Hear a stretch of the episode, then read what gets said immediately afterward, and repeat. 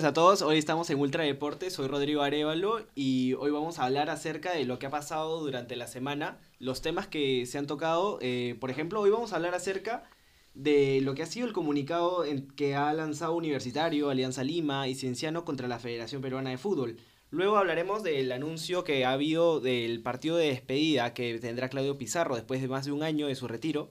Y finalmente tocaremos el tema de los jugadores peruanos que militan en el extranjero, que al parecer han decidido eh, ser parte de la selección peruana de fútbol. Ya había un contacto por parte de la federación con ellos para que se integren a la selección eh, de menores por ahora. Jugadores de Inglaterra eh, y que son muy interesantes. Estoy acá con Fabricio y con Luciano. ¿Qué tal? ¿Cómo están? ¿Qué tal? bien, la verdad que feliz de estar una vez más acá en Ultra Deportes y listo para poder comentar un poco lo que ha sido la semana en el fútbol peruano. Eh, la despedida de Pizarro, el problema con, Lozano, que ya creo que muchos hemos escuchado sobre eso y, lo complicado y lo mal que esto puede ser para la selección peruana. Y bueno, eh, la novedad de, estos chicos del extranjero que pueden portar la camiseta de la selección en unos años. ¿Qué tal gente? Soy Fabricio y bueno, sobre vamos a hablar sobre el comunicado de la, los equipos contra la Federación Peruana, sobre Pizarro y su y su partido de despedida que, que va a tener entre, entre Wender Bremen, Bayer y un equipo aparte que van a ser entre sus amigos. Entre sus amigos y bueno, sobre los jugadores, bueno, los jugadores extranjeros Mm, que limitan afuera, bueno, que limitan afuera los jóvenes que pueden sumarse a la sub-20 o las dimensiones menores de la selección. Bueno, entonces empecemos con el tema de la Federación Peruana de Fútbol. A ver, ¿qué están exigiendo los equipos universitarios, Alianza, Cienciano? Bueno, lo que están pidiendo, por así decirlo, están eh, quieren, están exigiendo que se rindan cuentas por la larga lista de invitados que llevaron al repechaje la selección peruana cuando disputó el partido contra Australia el pasado 13 de junio. Enviaron una copia a los máximos entes del fútbol sudamericano y mundial ya que consideran que los equipos, eh, los recursos están manejados de manera incorrecta. Voy a leer el comunicado. El comunicado dice que nuestras instituciones enviarán la carta a Comebol y FIFA en su legítimo afán de transparentar los gastos de la Federación Peruana. ¿Qué pueden decir? Sí, eh, como dices, o sea, lo que se busca con el comunicado más que nada es lograr esa transparencia, ¿no? Y poder encontrar o ver cuál ha sido la lista de invitados que han llevado a Qatar y cómo esto de repente puede haber perjudicado a la selección en el hecho de, de, que no había una concentración, ¿no? Y como dices, o sea, es, es curioso el, el, hecho de que los equipos justo que se han puesto en este comunicado han sido U, Alianza y, Cinciano, que pocas veces vemos juntos a la U y Alianza en, en un comunicado y, y, y, nos resulta interesante ver cómo ahora se están juntando para, para poder atacar este problema estructural que viene siendo estas cosas medio ilícitas que hay en la federación de reventa de entradas, invitados a Qatar, o sea, ya se va luchando contra ese problema. Claro, ¿y, por qué no otros equipos? ¿Por qué, por qué no están eh, presentándose otros equipos? Yo creo que es por el miedo, ¿no? El miedo a lo que puede ser, o sea, significar atacar a la federación, ¿no? O sea, al final la federación es la que maneja el, el fútbol peruano y, pueden, pueden tener ese miedo al hecho de que la federación te pueda jugar en contra o de ahí tipo sacarte algunos puntos con el arbitraje, que puede ser que no pase, pero igual siempre está ese temor, ¿no? O sea, ese miedo a, lo que pueda conllevar el hecho de atacar al máximo ente del fútbol peruano. Y bueno, yo digo que sobre los comunicados, sobre los comunicados que emitieron ayer, de que, como tú dices, buscan transparencia, buscan un tipo transparencia de las personas que fueron, uh, que no son parte de la federación, bueno, eso es lo que más se busca, los que no son parte de la federación, porque fueron 180 personas, como dicen, entre directivos de clubes peruanos, algunos no tan conocidos, bueno, no grandes, y también algunos dueños de restaurantes o mini empresas, conocidos de Agustín Lozano, y bueno, esta federación no, no sorprende, o sea, esto no es nuevo, no nos sorprende a todos. Ya se conoce el caso hace dos años sobre la reventa de entradas, eh, sobre Agustín Lozano, a algunos dirigentes de otros equipos o a sus amigotes. Y bueno, yo digo que lo que se busca es la transparencia, de que algunos equipos, otros clubes peruanos se van a sumar en dos días, eso espero.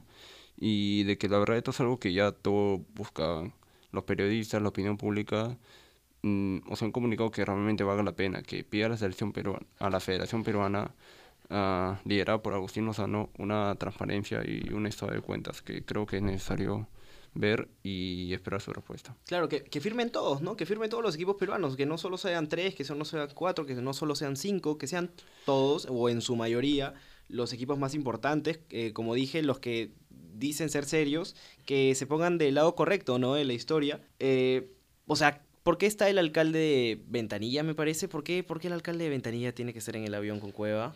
Sí, eh, justo, justo eso estábamos hablando antes, del hecho de que o sea, hay, hay mucho, mucho de esos problemas en, la federación, ¿no? Y por qué hay alcaldes de, de, distintos distritos o qué tienen que ver ellos con la federación. Y como te contaba antes, hay, hay algo medio turbio ahí dentro de la selección, a la, de la federación, a la hora de la elección de, de, los dirigentes, ¿no? Como, como te decía, lo que pasa es que los dirigentes de, de provincia, los dirigentes provinciales del fútbol peruano, tienen una cantidad de votos determinada y lo que buscan los candidatos, o bueno, en este caso Lozano o Oviedo en su momento, es poder satisfacer a aquellos dirigentes, no sé, al dirigente de la Comprar los votos. Sí, comprarlo. E, es, eso, es comprar los votos. O sea, el dirigente del Lambayeque, de la Libertad, lo buscas contentar con entradas, con viajes, para que al final él tenga tu voto y te vote. Por ejemplo, hubo una reelección hace algunos años para Lozano y se busca, se dan, los, se dan las entradas, se dan los viajes, todo con el fin de poder tener esos votos y poder quedarse en la federación. Y es por eso que ni siquiera hay algún, algún otro candidato como para presidente de la federación, porque, o sea, ya está prácticamente comprada y es un problema que, parece que no tiene fin. Y, lo peor de todo es que eh, yo he escuchado, bueno, no sé si alguno de ustedes tiene la información, pero lo que yo tengo claro es que el, problema es eh, las personas han estado en el mismo vuelo. Me imagino también les han dado entradas, pero lo que no entiendo, ¿también les han pagado hospedaje? O sea, eso es lo que yo no tengo claro, pero me imagino. Y todo eso con plata de federación. ¿Y cuál es el problema? La gente pide, como dije, el estado de las cuentas. Se rinden las cuentas. ¿Con qué plata, cuánto han gastado y por qué se ha gastado esa plata y no se ha gastado en una cancha de fútbol para el equipo sub-15? ¿Por qué no se ha gastado en una cancha o en un centro de alto rendimiento para eh, una selección sub-17, para una selección sub-20, para el equipo femenino eh, de fútbol? ¿Por qué? Y ahora habría, habría que ver como dices, o sea, no hay ni una justificación para los viajes. O sea, hay, hay un dinero que se ha gastado y que, se, como bien dice, se podría gastar para el desarrollo de menores, para las canchas, para la sub-15. Y, y, no, no hay una justificación. O sea, el, comunicado les ha dicho, o sea, prácticamente le está preguntando a la federación el por qué has hecho estos viajes, por qué has gastado tanta plata. Y el comunicado de, de la federación, que ahorita que lo vamos a revisar, es como un, contrata, como un contraataque al comunicado del Universitario Alianza y Cienciano. Y no, no, no, no te da ninguna razón. No, no justifica el hecho de de los viajes, el por qué fue esta gente. Y es eso, ¿no? Es un problema que ni siquiera quieren como que afrontar o, justificar el por qué ha ido tanta gente. Yo digo que las personas aparte que fueron, que no son de la Federación Peruana, mmm, eran como unos 50 entre directivos, familiares, bueno, también los hijos y como, y como lo que tú preguntaste hace un rato, uh, si realmente también, o, sea, aparte del pasaje a Qatar, también fue el hospedaje, uh, la comida y el tiempo que estuvieron allí porque si hacemos un recuento era Barcelona a Qatar. Y la verdad yo creo, y bueno, por algunas imágenes, o sea, yo digo que fue un paquete completo. Barcelona, que estuvieron una semana ahí, y también Qatar. Y el hospedaje en Barcelona y en Qatar. Y pagarle a toda esa gente, bueno, los, los que no son de la federación, pagarles todo eso, yo digo que ese dinero a la verdad puede haber sido mil veces invertido mejor en fútbol femenino, en canchas o en las dimensiones menores que recién acaba de comenzar el torneo de reservas. Y yo digo que mm, ese dinero puede haber sido invertido en cosas mucho mejores que en gastar en gente que no, no es relacionada a los futbolistas. Sí, y, y, ya van pasando muchas cosas y Agustín Lozano no sale, no sale, no sale y se queda en el cargo y parece que, eh, como dijo Luciano hace un momento, eh, tiene los votos comprados, ¿no? Por así decirlo. O sea, nadie vota en contra de él, todo el mundo está a favor. Eh, solo tres equipos de, me parece que son 20 equipos en Lima o, o 19, no estoy seguro, pero son 19 equipos, ya, bueno, tres equipos de 19 están en contra de lo que ha pasado. O sea, todos los demás no opinan, no dicen nada, no, no tienen un, a quién apoyar, no dicen ni eso está bien ni eso está mal. Y, y yo creo que no puede ser que el, el a ver, Agustín Lozano es la imagen del fútbol peruano porque es el presidente. Entonces no puede ser que alguien que ha sido eh, acusado por corrupción, por reventa de entradas, que ha gastado eh, que más de 58 mil soles, más de 50 mil soles en reventa de entradas, no puede ser que, que sea la imagen del fútbol peruano, ¿no? Sí, y, o sea, son cosas que ya sabíamos, o sea, no es novedad de que Lozano haya revendido las entradas, o sea, no es algo que recién estemos, o sea, que recién se sepa ahora, o sea, es algo que ya, ya lo sabíamos de hace tres años que pasó y, Y no hemos hecho nada. Y se entiende, o sea, pareciera que la selección, o sea, el éxito de la selección de Gareca ha sido como una cortina de humo para lo que pasa dentro de la federación. Y bueno, ahora, ahora a ver cómo con, con la no clasificación y un poco que, las, que los ánimos con la selección están un poco bajos, de repente más gente va a ir como que a atacar a Lozano como pasaba con Burga, ¿no? Al final lo de Burga lo atacaban más porque la selección tampoco le iba bien. El tema con Lozano es que ha tenido la suerte de que justo le ha tocado una época destacable de la selección, ya ha podido hacer lo que quiera y nadie lo iba a criticar porque al final de la selección le iba Claro, bien, ¿no? y, y lo peor de todo es que eh, Agustín Lozano no eligió a Juan Carlos Solitas, que, que Juan Carlos Solitas luego puso a Ricardo Gareca, sino que fue Oviedo, Oviedo. fue Oviedo. Entonces, prácticamente tomó el crédito. Sí, o sea, Lo- sí. Lozano no nos ha dado nada, Sí. no, no ha hecho nada por la selección. Claro, solo estuvo para la foto. Ha, ha estado para la foto y bueno, era el vicepresidente y, y encima, o sea, el presidente, el primer presidente está ahorita preso, o sea, Oviedo está preso Sí. y Lozano, o sea, yo es creo más que... de lo mismo. Sí, es más de lo mismo y de repente en algunos años le va a seguir los pasos, ¿no? O sea, de repente lo vamos a ver preso en, en un par de años. Y Oviedo no él nomás está preso, o sea, también su familia, porque tenían como un tipo de grupo Oviedo o algo así. Claro, es toda una Y- organización criminal. Sí, exacto, toda una organización criminal que fueron buscados por un tiempo y están presos. Y como tú dices, a Lozano no fue el que tipo organizó la Federación Peruana o el fútbol peruano, a quien inició fue Oviedo. O sea, quien trajo a Oblitas y Oblitas trajo a Gareca. Y en el fútbol peruano, o sea, no recuerdo tanto que haya hecho Oviedo, pero Lozano, o sea, no hizo nada por lo del COVID.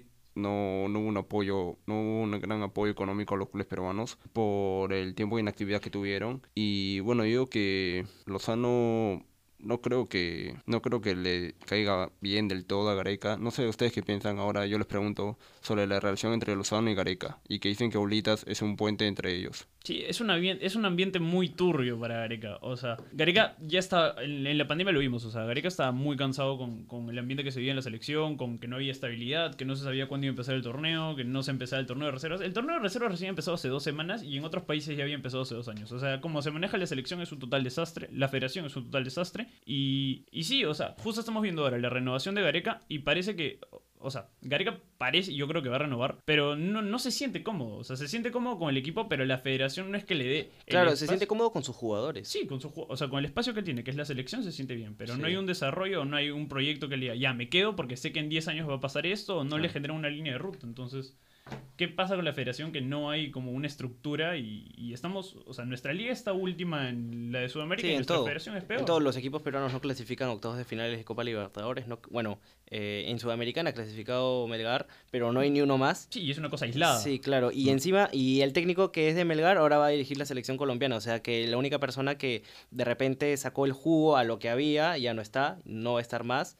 Y bueno, va a sacar, al parecer va a salir campeón Melgar. Pero bueno, es un tema aislado, ¿no? Es lo único que pasa y nada más. Entonces yo creo que Agustín Lozano es alguien que no representa al fútbol peruano, ¿no? No, no, no debe representar al fútbol peruano. eh, y es evidente que tiene que salir para, para que así mejore el, el- el deporte. Por eso estaban diciendo ayer el, el abogado universitario de deportes, hablaba después de haber dado el comunicado, estaban diciendo que la Federación Peruana ya no debería eh, organizar la Liga Peruana, sino debería ser la Asociación Peruana de Fútbol. Debería cambiar de ente porque la federación es- está, está trabajando muy, muy mal. Entonces, como digo, Agustín Lozano es un personaje que no representa al fútbol peruano, no debería representar al fútbol peruano y es una persona que está dañando la imagen del fútbol peruano. Entonces, para terminar y para cambiar de tema, ¿saben quién es un personaje que creo que sí representa al fútbol peruano? Es Claudio Pizarro. Claudio Pizarro, haber anunciado que va a hacer su, su partido de, de despedida. Hace un rato me comentaban ustedes, bueno, casi tenemos la misma edad los tres.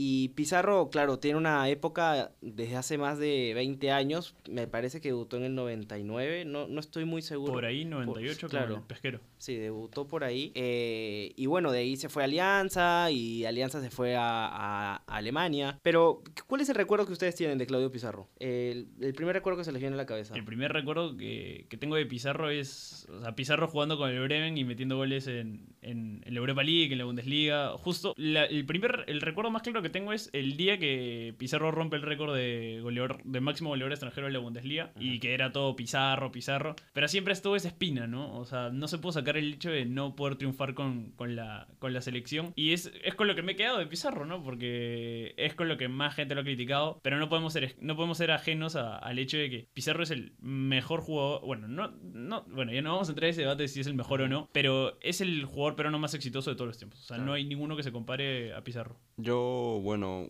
tengo casi la misma edad, como dicen. Ah, empecé viendo a Pizarro. O sea, yo no veía tanto fútbol europeo en ese tiempo. Yo veía cuando jugaba la selección y todos recordamos al Pizarro en selección. No tan, no destacando Claro, tanto, no tan haciendo goleador. goles en algunos partidos, al Pizarro con cabello largo. Y el mejor recuerdo que tengo de Pizarro es del 2013, recuerdo, semifinal de Champions contra Juventus, cuando Pi- Pizarro era la- titular. Bueno, cuando Jupp Heynckes, en ese momento entrenador, o creo que Guardiola, lo ponía en titular y cuando entraba resultaba. Y hasta ahora ese sí le Metió- gol a a Fue el 2 a Buffon. 0 y creo que ese es el momento más, bueno, top de Pizarro que he visto porque después ya no, ya no rindió. O sea, sus mejores años ya habían pasado y yo recién pude ver eso. Sí, igual tenemos un par de, de goles que han quedado de Pizarro con la selección. Ese gol contra, contra Ecuador en eliminatorias y el gol contra Venezuela en la Copa América. O sea, no, no es que no haya habido momentos de Pizarro. Lamentablemente no tuvo el éxito que tuvo la selección en los últimos años porque no, no le llegó, o sea, no tuvo el equipo que tenemos ahora. Pero, pero sí, o sea, hay momentos como cuando ganó la, la Champions, ha ganado la Bundesliga, ganó la Pokal con el Bremen. Y ha ganado, ha ganado. Ha ganado todo. Ha ganado todo lo O que sea, ha querido. es que- o sea, ha, ha ganado todos los torneos en los que ha participado, excepto en Inglaterra, pero en Alemania ganó seis Bundesliga, seis Copas de Alemania, dos Copas de Liga, dos Supercopas, Mundial de Clubes, Intercontinental, Copa de Europa, Champions, o sea, ganó todo. Eh, y ha tenido compañeros extraordinarios, o sea, ha jugado con Robben, ha jugado con Ribery, el, su arquero era Neuer, o sea, cuando, o sea, para... Con Müller. Sí, o sea, cuando, cuando Pizarro entrenaba en los entrenamientos, el arquero que tapaba era Neuer. Entonces, eh, y su técnico también fue Guardiola un tiempo. Hubo Y una Mourinho. Sí, y Mo-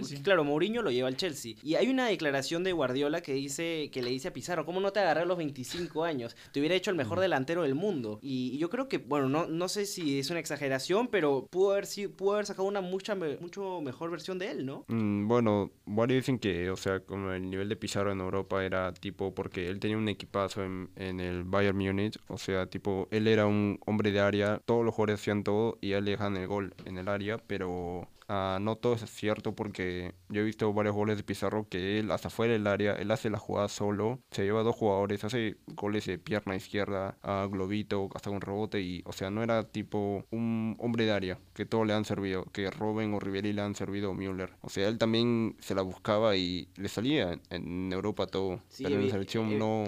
no le salía eh, eso. pa- para jugar en Europa tenía que, que ser di- diferencial, ¿no? O sea, no podías ser solo un, delantero de área y sobre todo si eres peruano. O sea, tienes que jugar en verdad para llegar a, un equipo tan competitivo como el Bayern Múnich. Eh, Pizarro marcó más de 300 goles en clubes y es el quinto máximo goleador de la historia de la selección peruana. A ver, mucha gente lo critica en la selección peruana, pero marcó más goles que el Choro Sotil, marcó más goles que Franco Navarro. Bueno, es el quinto máximo goleador, ¿no? O sea, tiene más goles que el Chorri, tiene más goles que Solano. O sea, poco no es. Y yo creo que sí, tal vez no cumplió el objetivo de llegar al Mundial y cuando pudo ser convocado al Mundial, eh, el entrenador en su momento tuvo sus razones para no llevarlo. Eh, no creo que lo haya hecho del todo mal. ¿Ustedes qué consideran? ¿Creen que Pizarro debió jugar el Mundial de Rusia? Yo no.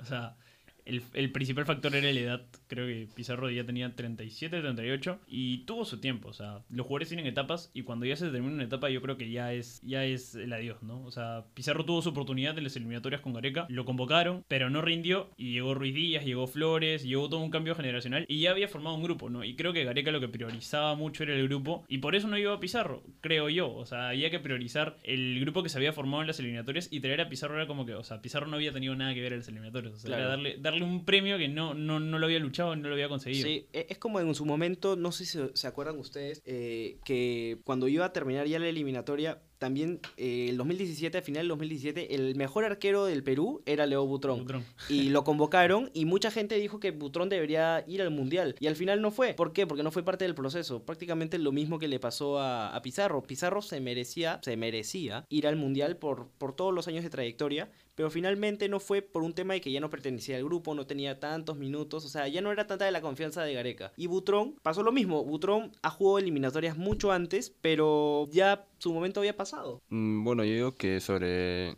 de que Pizarro no había sido clasi- no haya sido convocado para ir al mundial, digo que está bien porque, o sea, no estuvo en el proceso como ustedes dicen. Bueno, sí estuvo para el inicio, pero no de proceso de mitad para arriba en el que ya fueron victorias para la selección, un grupo serio, un cambio generacional, como tú dices. Y su último partido de Pizarro, creo, recuerdo, fue contra Uruguay de visita, Sí, que en el Camilla. que salen en camilla. Y en ese tiempo creo que ya no volvió a ser convocado. Si lo fue, ya no salía. Incluso hay una discusión con Guerrero, ¿no? Sí, porque, o sea, creo que ese partido fue, fue, fue- no era para perderlo, era hasta para empatarlo. Sí, perdi- perdimos por un gol. un gol Cavani. fue un golazo de Cavani y bueno, creo que hubo mucha molestia porque estamos perdiendo y sale tu delantero, porque Perú siempre juega con un 4-4-2 en ese entonces. Y bueno, la molestia de Guerrero es comprensible porque sale el otro delantero y ya no puede más y, o sea, era un partido para no perderlo. Sí, o sea, le mente a la madre prácticamente, o sea, le lo insulta. Sí, sí, pero tampoco hay que quedarnos en eso, ¿no? O sea, Pizarro, fuera de esos momentos con la selección, también tuvo su- sus momentos de gloria y, y no hemos hablado mucho de lo que pasó con, con Pizarro en el Bremen, ¿no? O sea, de, de los goles que metió, de las copas que ganó, De su regreso también. de su regreso y, y hubo una época, en la- si no me equivoco, 2016, que Pizarro regresó al Bremen ya con edad avanzada y fue goleador del, del Bremen. Sí, sí, sí. Y bueno, en la pandemia casi descienden. Y eso, eso o sea, recordando un poco la, la carrera de Pizarro, lo que menos me gustó fue que no, no lo dejaron jugar su último partido, no sé si se acuerdan. Eh, la despedida de Pizarro supuestamente iba a ser con el Bremen salvándose del descenso y, y el entrenador ni siquiera lo, lo dejó entrar. Estuvo en la banca. Sí, estuvo en la banca. Al final, al final no lo- descendieron, ¿no? no, No, no, se- cuando, se cuando estuvo Pizarro se salvaron. Ah, Acá ah, sí. descendieron, Ape- apenas se retiró, descendieron descendieron. y bueno, ya han vuelto a Ah. ascender. Sí. Pero sí, o sea, yo creo que el Pizarro más feliz fue el. O el Pizarro que yo de repente más disfruté fue el Pizarro del Bremen en 2016. Ese Pizarro que de la nada te sacaba unos goles que, Sí. que a esa edad tú dices. Sí, sí, sí. ¿Y por qué no lo hace la selección? Hubo un partido que le metió hack-trick al Leverkusen, me acuerdo. Y eh, con edad, o sea, Sí, ya sí, sí. con 35. Le, le mete, hizo un hack-trick perfecto porque fue un gol con derecha, Derecha, con izquierda izquierda y otro de cabeza. cabeza. Sí, sí. sí. No sé si se acuerdan del, del Bayern Múnich contra Hamburgo el Que le metió 2013 5 o 4, 2014 creo, ¿no? a 5 creo. Sí, 5, ¿no? Que le ganó 9-2 al Hamburgo y Pizarro metió 5 goles. Ay, creo que metió un par de goles de taco. ¿puede Sí, ser? metió, Sí, metió, de metió- pases de metió Robin. goles de chalaca. Sí, sí, sí. O sea, Robin desbordaba todo y Pizarro, Sí, Pizarro ya ahí en el área jugada. chica hacía los goles. O sea, era, era una cosa que, que te enorgullecía, ¿no? Al final, o sea, estás, te despiertas el fin de semana, ves, no sé, el resumen de la semana y ves a un peruano metiéndole goles, o sea, sí. en, en una de las ligas más, más importantes de Europa. Y es algo que de repente hemos perdido, ¿no? Hemos perdido ese, ese, ese elemento peruano en, en grandes ligas, ¿no? Ahorita el único es Tapia y, y tampoco es que Tapia destaque tanto en el Sí, centro. ahora ¿sabes? es suplente. es un, es un regular, ahora es suplente.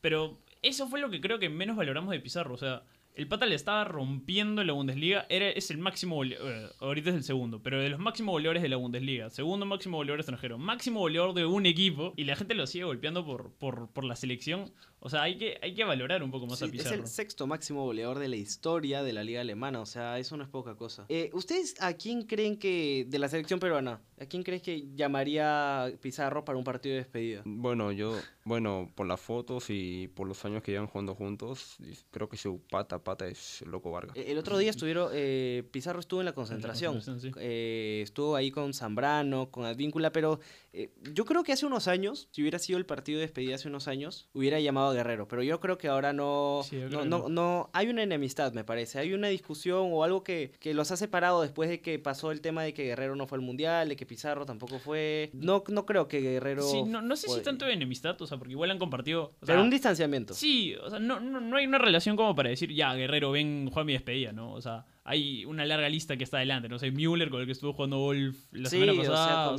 sea, hay varios jugadores con los que Pizarro tiene una relación. Y creo que con Guerrero nunca la tuvo. Nunca hubo esa, esa, Ta- tal vez esa como, química, digamos. tal vez una, una química como hermanito mayor puede ser porque Digamos, recordemos que, sí. que, que Guerrero cuando él llega al Bayern eh, Pizarro ya era figura entonces hay un como un recibimiento o sea muchas veces creo que el papá de, Guerre- eh, de Pizarro fue el que dijo que, que mucho de lo que ayudó a Guerrero a llegar al Bayern fue por la ayuda de Claudio entonces por ahí va un poco la cosa pero al final como te digo creo que hubo un distanciamiento. Y ahora, ahora que hablas de, de lo que dice el papá de Pizarro, tampoco hay que olvidarnos de las declaraciones que tuvo la mamá de Guerrero sobre Pizarro cuando pasó lo de lo del caso de que Guerrero no iba al mundial. La, la, la mamá de Guerrero Le empezó la a, culpa. sí, le empezó a tirar la culpa a Pizarro. O sea, Sí. yo creo que no hay, no hay un vínculo, no hay una relación, no hay química entre ellos dos. Y no, no sé en verdad qué jugador de la selección podría ser que Pizarro lleve. De repente el Loco Vargas, que creo que es más de la época contemporánea. ¿Ustedes con- cuántos jugadores peruanos creen que lleve Pizarro? O sea, yo estoy seguro que mínimo uno, pero la verdad no sé No, cuántos va a sí, llevar. pero, Sí. pero no la veo un equipo Perú contra Sí, Europa, sí, no, no, no. creo O sea, va a, pase ser, va, eso. va a ser entre el Sí. Bremen, el Bayern, un par así,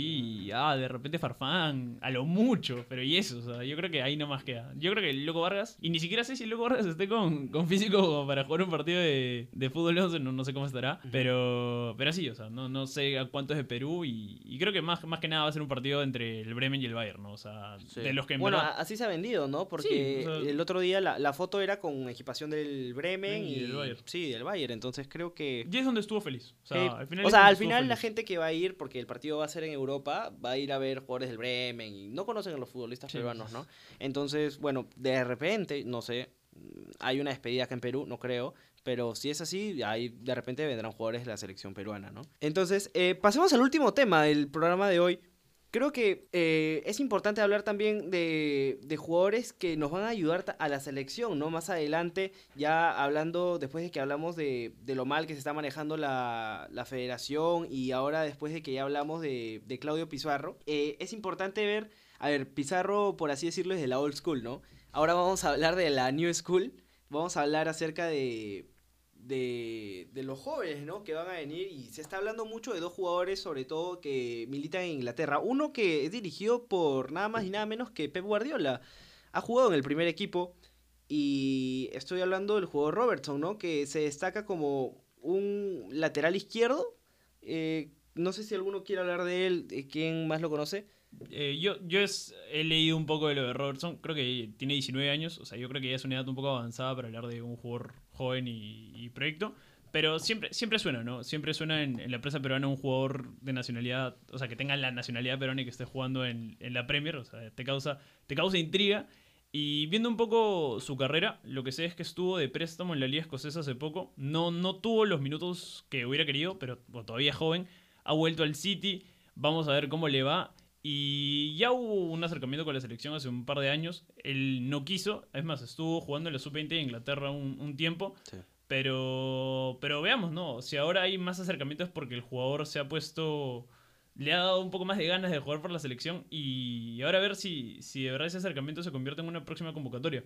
Y sobre eso está Alexander Robinson, de 19 años. Él está en el Manchester City sub-23.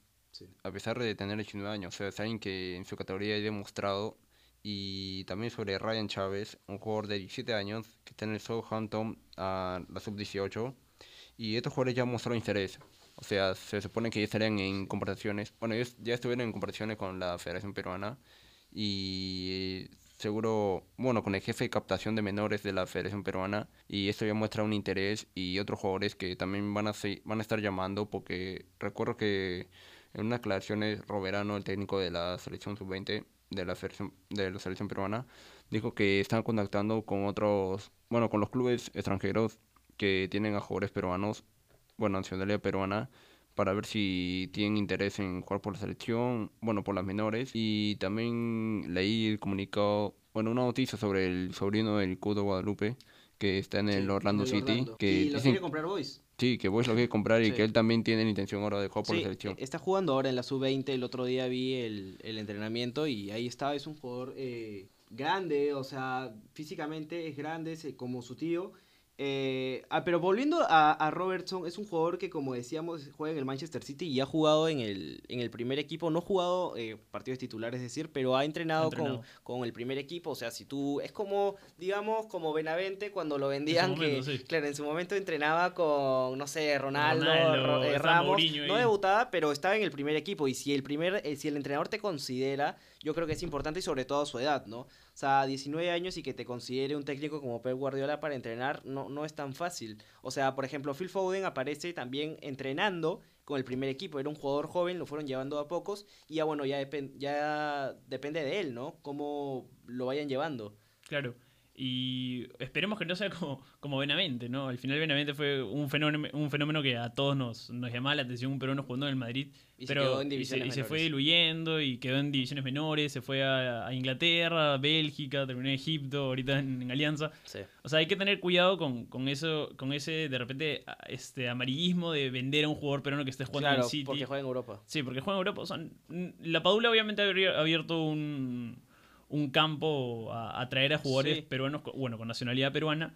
Pero también puede haber estos casos, ¿no? El de Benavente, que creo que al final, o sea, Sí. lo podríamos llamar de repente un fracaso porque al Claro, final... ¿sabes qué pasa? Que mucha gente vendía a Benavente como Benavente eh, llegó al entrenamiento a las 7 de la mañana.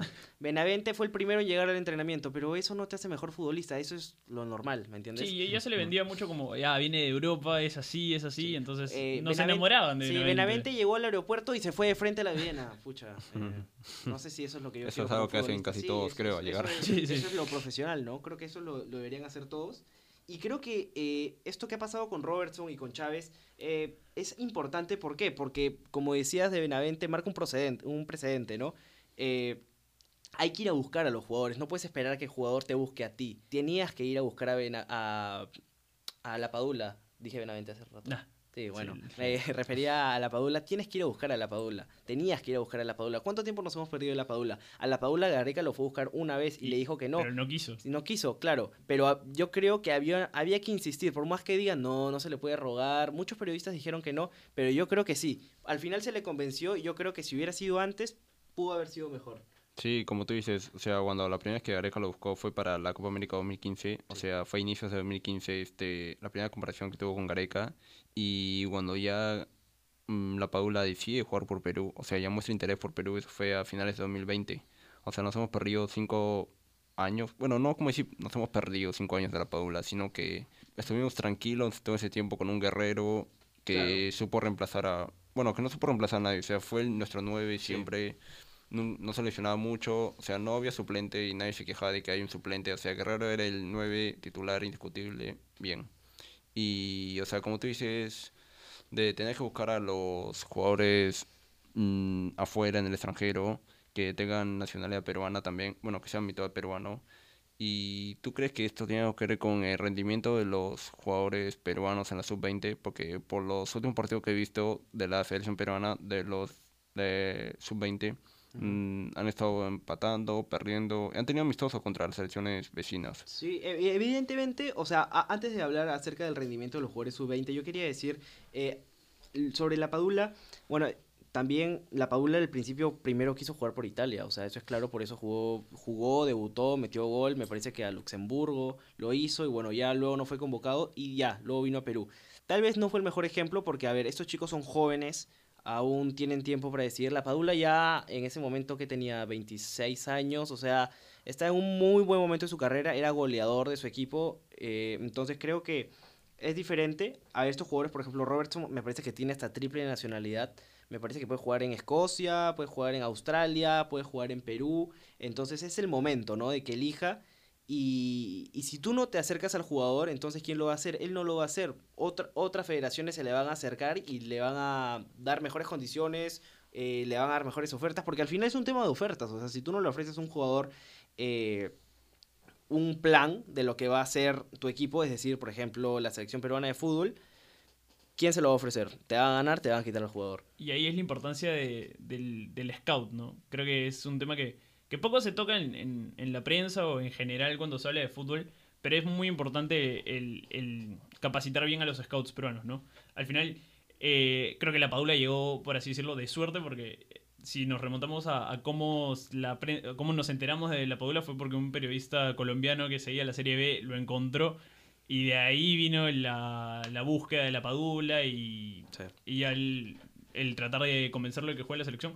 Pero sí, o sea, hay que tratar de desarrollar a estos, o sea, al scout peruano y poder que, que pueda encontrar a, nuevos talentos, ¿no? Como ya es el caso de Robertson y, de Chávez. Sí, como tú dices sobre la captación de menores o como no un scout, a Alexander Robertson, bueno, voy a citar lo que dijo el jefe de captación de menores de la Federación Peruana, a Pablo Bossi.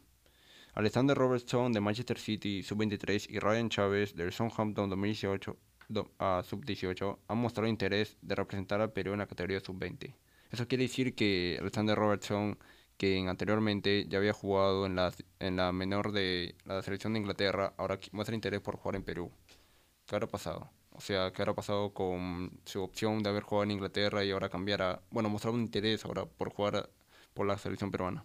Yo creo que mucho tiene que ver también la familia, ¿no? O sea, si, si, si el papá, la mamá interfieren, más ves que las que en realidad se interesan por ti, que quieren que representes a tu país, eh, creo que eso puede influenciar, ¿no? Más allá de cualquier otra cosa. Y también hablando del tema que tocaste, Fabricio, acerca de qué está pasando con la selección sub-20, con la gente que ya digamos que son peruanos, en verdad, que eh, todos son peruanos, pero digamos los que viven, viven acá en, en Perú. ¿Por qué, por qué estamos buscando tantos jugadores afuera? ¿Por qué no se está trabajando bien con los jugadores que de las ediciones menores de Alianza, de Universitario, de Cristal? No, no, no está habiendo un buen trabajo. A mi parecer no, porque se espera a jugadores como Gilmar Lora, a Percy Liza. Hay un chico ahora en Alianza Lima que se llama Goicochea que la está rompiendo en, en reservas y no lo, no lo ponen en primera división. Entonces yo creo que eso pasa, ¿no? Sí, y, o sea, nomás mira, mira cuándo empezó la reserva. La reserva ha empezado recién este año y ha estado todo un año de para. En 2020 estuvo de para, 2021 también. Hace dos años empezó la reserva en otros países. Y hay que darnos cuenta de eso, ¿no? O sea, se está perdiendo mucho el interés por, por las menores en el país. Y, y eso nos va a pasar factura, ¿no? O sea, aparece Lora, aparece este, Lisa, aparece Quispe, y son chicos que en verdad tienen 20 años, o sea, no, no, es, que sean, no es que sean jóvenes, y no, no se les está dando ese, esa posibilidad de arrancar en la profesional a más jóvenes, ¿no? A los 17, a los 18.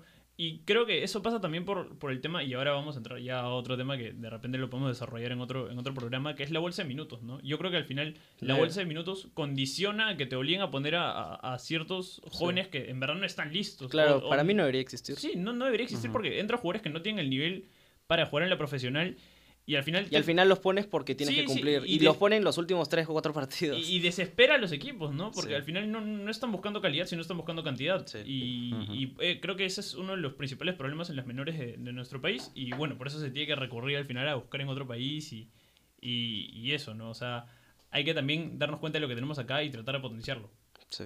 Sí, cosa, el tema que tocaste de la bolsa de minutos, mm, yo también digo que es innecesario. O sea, varios di- dicen que es innecesario. O sea, pero es el único de Sudamérica que sí tiene la bolsa de minutos. Y como tú dices, de los jugadores sub-20 que a poco a poco están surgiendo, tales como Piero Quispe, mm, Percy Liza y Mar Lora, bueno, jugadores que, jóvenes que ya pasaron por eso. Yo digo que la bolsa de minutos, o sea, aparte de condicionarte, que tengas que ponerlos para no tener una sanción al final del torneo de una resta de puntos o una multa, yo digo que no debe existir porque pones a jugadores sin experiencia, pones a jugadores que no juegan lo profesional y solo juegan entre menores, bueno, como es el torneo de reservas, y que ahorita, por ejemplo, el torneo de reservas está en la fecha 4, en la fecha 5 creo, y algunos jugadores hasta del primer equipo que no son tan usados en el primer equipo de cualquier club, ahora son usados en la reserva. Sí. Por ejemplo, he visto un partido de reserva de Boys y Jesús Barco, el jugador que conocen, un mediocampista, Ujú. estaba jugando ahí. Y algunos jugadores de, un jugador de la U, por ejemplo, un arquero de 24 años a 23 años, está jugando ahí en la reserva, porque nunca ha jugado en el primer equipo. Calderón. Sí, y yo digo que, bueno, acá en Perú los jugadores jóvenes, como decir promesas o proyectos, como dicen, recién debutan a los 20 años, mientras en otros países debutan a los 17 o, puta, si son cracks, 16. El otro día en Paraguay, me parece, vendieron un jugador al West Bromwich. Me parece que por 8 o 12 millones y, el chico no, no es mayor de edad todavía. Y en Ecuador es, hay jugadores, hay, se puede hacer un equipo completo ecuatoriano sub-20 que juega en Europa y en equipos buenos. En Perú no hay eso. Ni siquiera hay un equipo, me parece, un 11 titular de, de jugadores eh, titulares de la selección, eh, la adulta obviamente, que juegan en Europa. O sea, es complicado. Sí, y tampoco, tampoco ayuda el hecho de que la prensa y la misma gente, ¿no? Al- al- un joven aparece con 18, 19 años y la gente llévalo de a pocos. O sea, si juega bien con 18, que juegue. Sí. O sea, mira Quispe. Quispe con 19 ya lo están poniendo titular. Sí. Y eso que a mí me parece ya 20, una edad avanzada para que, digamos, un jugador... Siguen con diciendo que el. Lice es un proyecto. Sí, o sea, y- y, y Novik ya no está jugando porque Quispe está jugando bien. Sí, y yo creo que, o sea, y Quispe no es que recién esté jugando bien, o sea, la gente ya lo había visto, o sea, en la reserva ya lo deben haber tenido Claro. eh, al ojo desde antes y no se le da la oportunidad porque obviamente no, tampoco es rentable jugar con, con menores, ¿no? Pero, pero eso, ¿no? O sea, Ecuador, como tú dices, tiene un 11 sub-23 de gente que juega afuera. Y si acá seguimos con esa mentalidad de llevar a pocos a, la- a los jugadores, vamos a tener que, vamos a seguir recurriendo a que nos aparezca un Lapadula o Sí. que nos salga un, una estrella en el, en el extranjero y, y nos vamos a quedar igual como estamos. Claro. Sí, eh, yo creo que también, o sea, mucha gente, los hinchas sobre todo, no, no tienen paciencia, ¿no? O sea, claro, mucha gente dice hay que llevarlo de a pocos, pero yo me refiero a la paciencia cuando ya es titular, o sea, tienes que esperar, o sea, sigue siendo joven. Claramente, si una persona no, si un jugador no tiene nivel, al final desaparecerá y entrará otro, pero hay que probar, ¿no? O sea, tienen que seguir intentando y, y no puede ser que a la primera ya no sé, de Alianza Lima pase un equipo último en la tabla o que lo pase en la reserva y ya nada más, como pasó con Matsuda, por ejemplo. En Alianza Lima Matsuda ya no existe. Ya no, Matsuda ya no está juega. jugando en la reserva. Sí, ya no, ya no juega. Entonces, ¿qué más pasó? Por ejemplo, con el chico que jugaba en la sub-17, no, no me acuerdo el nombre. Pinto. Pinto. Pinto también está jugando en la Pinto reserva. apenas jugó el último partido de la Copa Libertadores. eh, y Alianza Lima obviamente ya estaba eliminadísimo. O sea, no tenía ningún punto y jugaba Pinto. La última vez que es Pinto en el... Lo ah, lo a, a Pinto lo llevaron al partido en Buenos Aires, que Alianza perdió 8 a 1. Eso O no sea, ¿por qué, ¿por qué lo llevas ahí? ¿Por qué quemas a- al chico, al chico de 18, 17 años, por qué lo, eh, lo quemas a, a un partido tan importante? O sea, que no ibas a ganar. Volviendo más allá, creo que Cabero en Alianza debutó cuando Alianza jugaba contra Huancayo en, en el partido que descendieron. Entonces, tampoco se le está dando como que las oportunidades a, a los jugadores. O sea, las oportunidades correctas, ¿no? Porque hay que también tener en cuenta el, con- el- el contexto en el que entran. Y, y es eso, ¿no? Pero también hay otros casos, ¿no? Tenemos a Aaron Sánchez que tiene como 80 Bueno, partidos sí, en primera, sí, Celi tiene como 100, o sea, Sí. pero siguen acá. O sea, ya mm, tampoco... Pero, pero eso es lo malo, ¿sabes qué pasa? Que Celi, Celi, ¿qué pasa con Celi? Tú sabes qué pasa ¿Qué pasa con Celi? Celi, Celi sale en, en, en Magali. Sí, o sea, el- eh, es, es el prototipo de jugador peruano que teníamos hace unos años, o sea, el indisciplinado, pero pero ahí está, ¿no? O sea, fue, yo creo que era el, principal proyecto de esa sub-17 que casi llega y mira dónde está. ese tipo de jugadores los tiene que proteger los equipos. O sea, por ejemplo, la federación tiene que ir donde Celi. Celi me parece que ahorita juega en en Manucci. en Manucci. Manucci. Manucci, O sea, ya. Y ahora el torneo se está jugando en, en provincia y todo bien. Pero ¿qué pasaba? Que Celi, cuando estos dos años que hubo pandemia, Celi jugaba en Lima. Celi es del Callao, de un, de un barrio muy picante. Y, y lo que pasa es que Celi no salía de su. De, del Callao, estaba rodeado de gente que no le convenía, obviamente, salía, escándalos, eh, lo de siempre. como- Nomás, es, este año creo que tuvo un caso Claro, de, lo encontraron armas con, lo Brian encontra- Reina, lo sí. encontraron con armas, con drogas, o sea, no puede ser que un jugador que dice ser profesional pase en ese tipo de cosas. Y, tam- y a los 18 años encima. Sí, o sea, no, no es profesional. Pero, pero bueno, fútbol peruano, no, no lo entenderías. Y, y creo que eso ha sido todo por el, por el podcast de hoy. Eh, ha sido un buen programa y nos vamos a ver la próxima semana. No, sol- no se olviden de seguirnos en redes como Ultradeportes. No, nos siga- eh, no se olviden de seguirnos en Instagram, en Facebook y en Spotify. Gracias por escucharnos eh, y gracias. Listo, un gusto. Hasta luego, gente. Un gusto.